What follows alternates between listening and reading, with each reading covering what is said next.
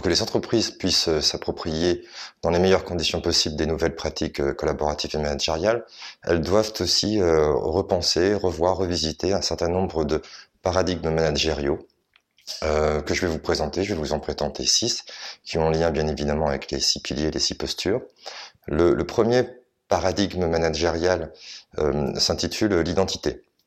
Alors ça veut dire quoi? Ça veut dire que si vous voulez renforcer la confiance et développer l'authenticité, euh, vous ne pouvez pas le faire avec la règle. La règle, elle est faite pour gérer l'organisation. Euh, ça doit être fait au niveau identitaire euh, et notamment avec des valeurs. Les valeurs sont faites pour gérer la relation. La confiance n'est pas quelque chose qui se décrète, elle se construit et elle se démontre, elle se prouve. Donc euh, c'est la raison pour laquelle il est très important de l'ancrer au niveau des valeurs de l'entreprise. Et ça ne doit pas simplement être des valeurs euh, de type marque employeur, mais vraiment, vous le verrez dans d'autres vidéos, utiliser et valoriser euh, le, le plus régulièrement possible. Finalement, faire confiance aux autres nécessite de co-construire idéalement des valeurs pour passer d'une certaine manière à une culture euh, de la règle qui est régie par le contrat travail à une culture des valeurs qui est régie par un nouveau contrat collaboratif.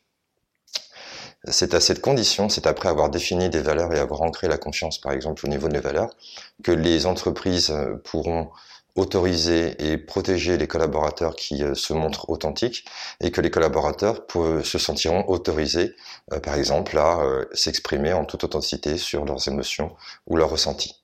Le deuxième paradigme, nous l'avons intitulé la déclaration. Pour que les personnes se comportent comme des acteurs responsables et, des adultes en entreprise, euh, il faut euh, quitter la logique euh, du management traditionnel qui part du principe que finalement c'est au manager de tout savoir sur tout et de convaincre, de faire à une stratégie, un objectif, et d'inviter plutôt les collaborateurs à déclarer, à s'exprimer sur ce qu'ils pensent, sur ce qu'ils ressentent de ce qui leur est proposé.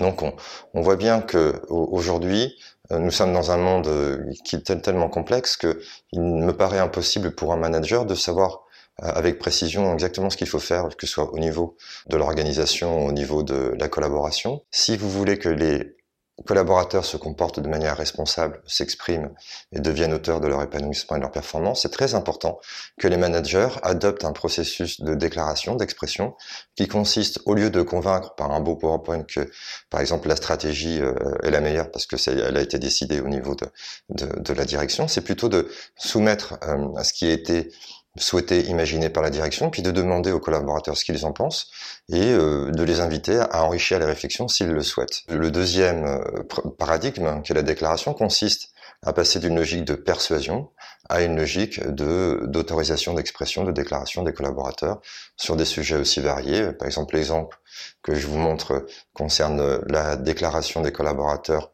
sur les valeurs euh, qui ont été choisies.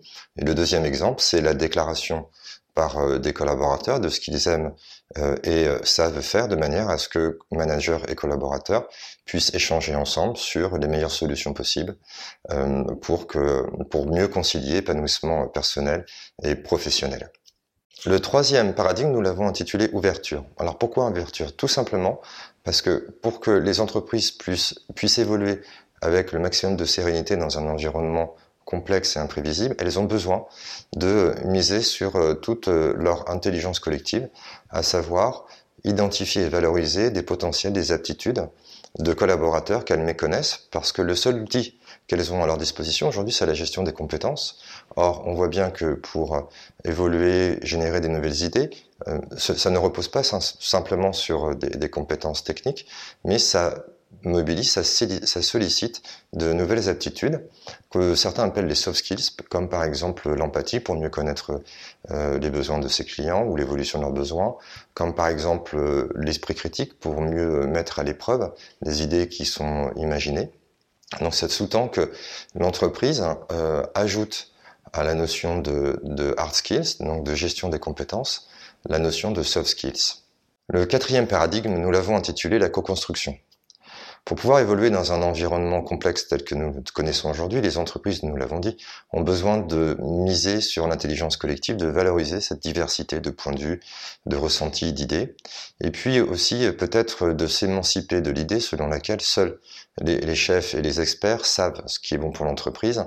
Et parce que nous entrons dans un monde aujourd'hui où l'expérience acquise ne permet pas forcément de pouvoir appréhender avec le maximum de sérénité et d'efficacité un futur qui ne ressemble en rien, enfin de moins en moins, à ce que l'on a vécu.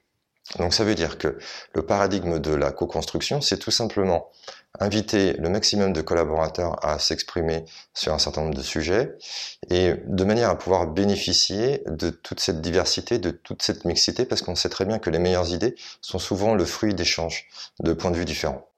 Donc ça veut dire que l'entreprise doit, dans certaines circonstances, que ce soit pour des projets ou des idées, euh, abandonner un petit peu la logique euh, top-down où seuls les dirigeants savent et, transmettent au cadre qui transmet aux collaborateurs, et plutôt instaurer une logique de bottom-up qu'on voit de plus en plus fréquemment, où en fait euh, les collaborateurs et les dirigeants font des échanges sur un certain nombre de sujets pour que tout, pour que toute l'entreprise finalement puisse bénéficier de toute l'expérience, de tous les potentiels, de toutes les aptitudes de, de, de son capital humain. Le cinquième paradigme, nous l'avons intitulé organique. Donc pourquoi? Tout simplement parce que euh, les organisations tayloriennes et bureaucratiques telles que nous le connaissons sont issues d'une pensée rationnelle et sont assez mécaniques. On met des gens dans des cases et on ne leur permet pas de sortir de ces cases. Or, si une entreprise veut être plus agile, si elle veut bénéficier de la diversité des talents et des potentiels tels qu'on vient de voir, elle a besoin d'instaurer des instances qui euh, permettent à des personnes de se réunir, de se regrouper euh, pour échanger sur des idées, pour échanger sur des projets, de manière à améliorer l'existant et trouver de, de nouvelles idées. L'idée n'est pas de réformer l'organisation mécanique, ni de remettre en question les organigrammes, ou voire même de réformer complètement les conventions collectives. On sait très bien que c'est très difficile. L'idée, c'est de préserver le mécanique, et d'ajouter de l'organique à travers notamment des communautés, à travers des groupes de travail transverses. Le dernier pilier est l'expérimentation. Pour pouvoir évoluer dans un environnement qui bouge tout le temps et qu'on ne peut pas prévoir, les entreprises ont besoin d'être réactives et proactives, ça nous l'avons vu. Pour pouvoir se différencier de ses concurrents, elles ont besoin d'être innovantes. Pour pouvoir être innovantes, elles ont besoin d'être audacieuses.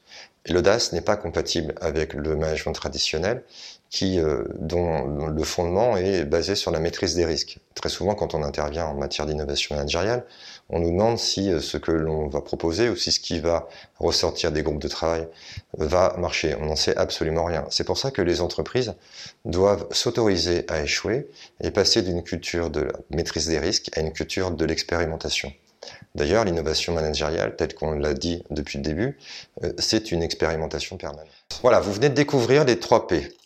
Euh, nous avons construit cette matrice pour aider les entreprises à prendre conscience d'un certain nombre de dimensions qu'il est important d'explorer quand on s'engage dans un projet d'innovation managériale. Cette matrice a pour objectif d'aider les entreprises à identifier l'un ou les piliers sur lesquels elles doivent innover, leur permettre également de prendre conscience de l'importance de changer d'état d'esprit et donc peut-être d'adopter de nouvelles postures, mais pas seulement au niveau managérial, dans toute l'entreprise, et surtout de prendre en considération les nouveaux paradigmes qui vont faciliter l'appropriation des nouvelles pratiques managériales qu'elles souhaitent ancrer dans leur entreprise.